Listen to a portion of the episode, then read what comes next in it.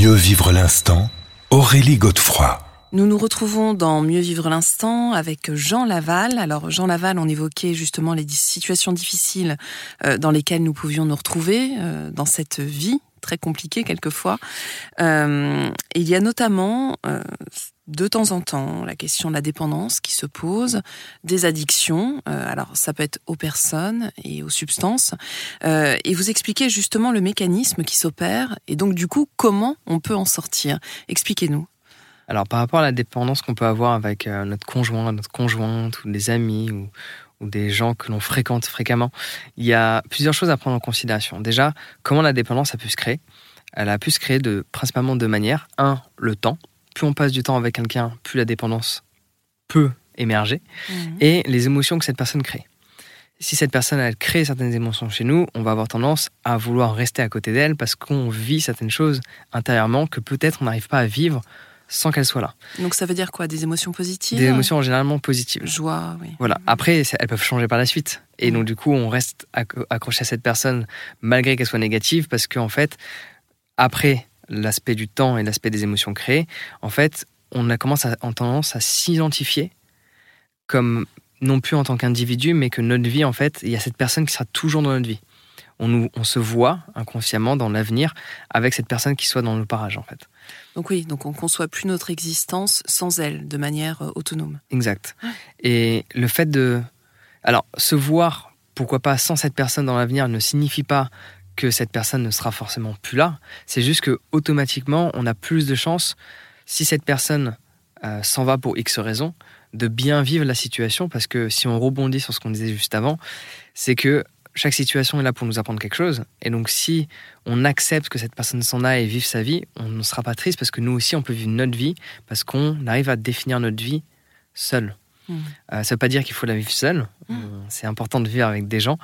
Euh, mais voilà, donc forcément, la dépendance reliée aux gens est vachement accentuée sur l'image que l'on se fait de nous, où à chaque fois on se voit avec ces personnes-là. Hmm.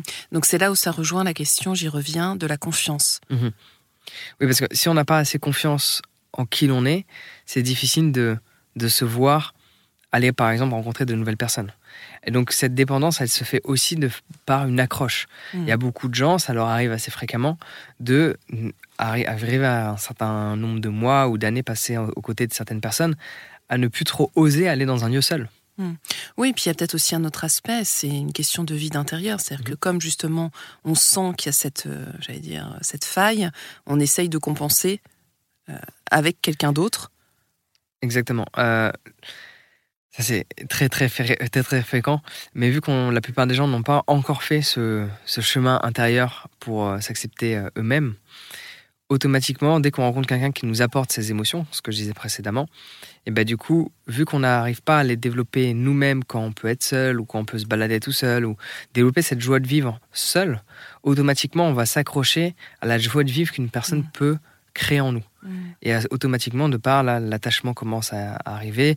Et là, on développe une vraie dépendance à une personne jusqu'à développer des comportements qu'on n'aurait jamais eu si on n'aurait jamais eu euh, cette dépendance. Mmh. Donc en fait, ça veut dire, si on prend entre guillemets le problème à l'envers, c'est qu'il vaut mieux faire ce travail sur soi pour trouver cet accomplissement euh, personnel, euh, être entier entre mmh. guillemets, avant de rencontrer quelqu'un pour que la relation par la suite soit saine. Exactement. vaut mieux être heureux et partager ce bonheur que attendre que le bonheur provienne de quelqu'un d'autre, parce que sinon on finira toujours triste. Oui, et dans l'attente en fait de, quelque chose. Et concernant les addictions, alors rapidement Alors concernant les addictions, elles sont énormément euh, euh, formatées de par notre environnement, ce qu'on appelle l'épigénétique.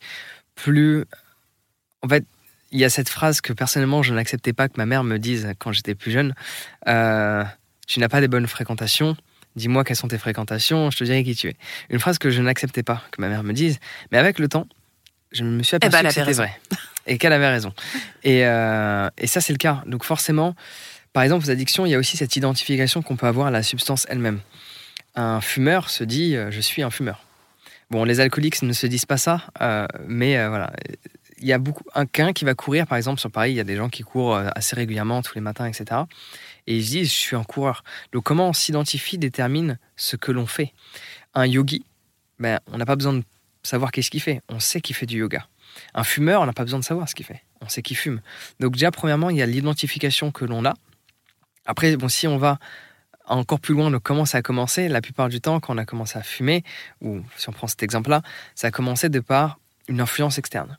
Mais pas n'importe quelle influence externe. C'était quelqu'un qu'on valorisait à nos yeux, Mm. qui qui servait un petit peu de modèle. Et, euh, qui ouais. servait de modèle. Et donc, du coup, on a ce qu'on appelle en, en, PNL euh, modéliser le Mhm. comportement de cette personne-là.